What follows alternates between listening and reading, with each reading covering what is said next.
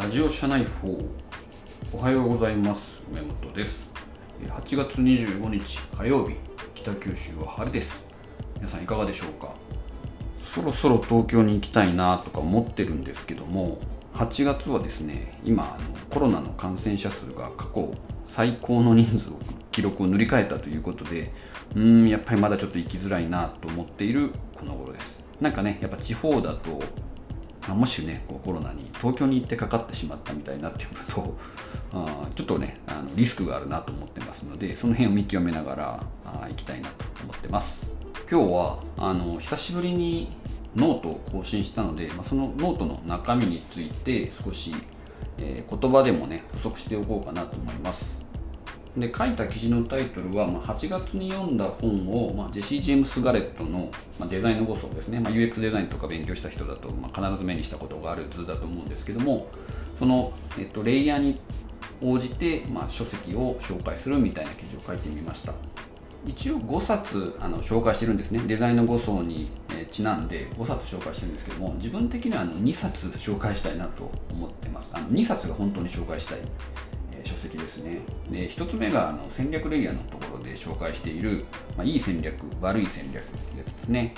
で社会人になりたての時だと戦略とか戦術とか作戦とかね、えー、あんまりこうよくわからないと。でなんか徐々に分かるようになってきたけどもなんか分かるようで分からないみたいな、まあ、それぐらいねなんか戦略の概念ってこう端的に書かれたものが結構あるんですけども自分のこう体なんか頭の中でこうしっかり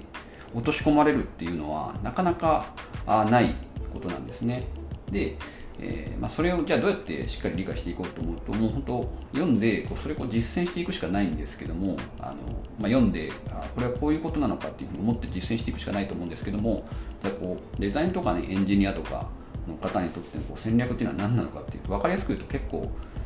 あの自分のキャリアの築き方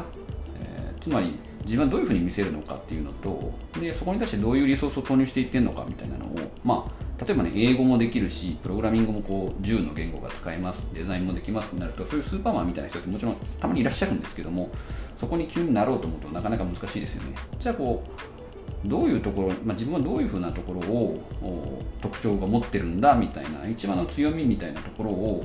にリソース、まあ、自分のこうスキルアップとかだと時間をどこに投入していくんだと。でその時にこう時間の投入の仕方が、えーと、どういう形だと、まあ、一番効果が高くなるのかみたいなことを考えていくのがあの まあ最初のその方向づけみたいなのが戦略ででこうどういうふうにやって効率的にいけるのかみたいなのが戦術みたいなイメージなんですけどもなんかねまあその辺りの言葉の定義とかをこういろんなやっぱ事例を見ながらあ理解できると結構あの理解しやすいっていうので、まあ、そういった時にね役に立つ本っていうのがいい戦略悪い戦略かなと思います、結構この辺だとこうストーリーとしての競争戦略とかとなんだろうな。ビジョナリーカンパニーとか、まあ、イノベーションのジレンマとかね。あの、まあ、いわゆる定番本みたいなのも結構あるんですけども、まあ、その中の定番本の一冊としてでもあのいい本なんじゃないかなと思ってます。でねちょっと長くなっちゃってますけど2冊目はですね最近私このサッカーにちょっとハマってまして、え、その中でね参考にしたのがあの岡田メソッドっていう本ですね、えー、まあ、記事の中で一番下の方で紹介してるんですけどもこの岡田メソッドっていうのがあの、まあ、岡田武監督ですね、まあ、昔。で今 FC 今治っていうところのえオーナー兼監督をやられてるんじゃないですかね。ちょ監督やってるのはちょっとあの詳細まで理解できてないですけども、あのつまりこう今治のですねオーナーになってですねそこ町からサッカーチームとかスタジアムとか全てのこうサッカー経営みたいなのをしていくみたいなんで2014年からやられてるんですけどもそれってもうものすごいことですよね。サッカーでねこう選手を集めて試合に勝つっていうことだけじゃなくてその街全体をこうプロデュースしていくっていうこうそのスケールの大きさとかですねで結構その時になんか FC 今治を手伝いたい人みたいななんか移住した人も何人かいるみたいなことを聞いたことがあるので、まあ、それぐらいなんかこう周りとか地域を巻き込みながらクラブを作っていってるっていうことなんですけどもそこに対してやっぱりこうある程度再現性を高く持っていかなきゃいけないかなっていうのを多分感じられてると思うんですね。でこう FC バルセロナっていうこうスペインのチームあの名門のチームがあると思うんですけどもそこってこう、まあ、今あの活躍してる久保君とかいると思いますがそういったこう若手を育てるのにこう定評のある人物ね。じゃあどうやって若手を育てるんだみたいな時にやっぱりこうメソッドというか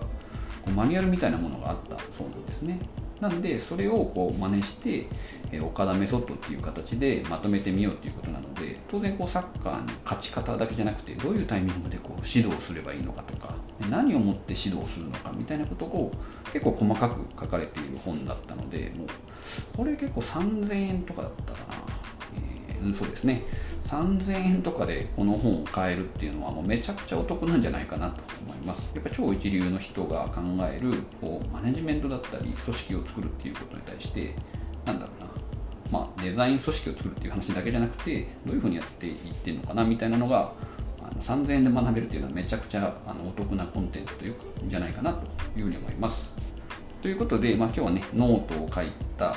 ことのちょっと音声でも補足してみました。ね、今日は火曜日かな。まあ、まだまだ週の序盤ですけども、今日も一日よろしくお願いします。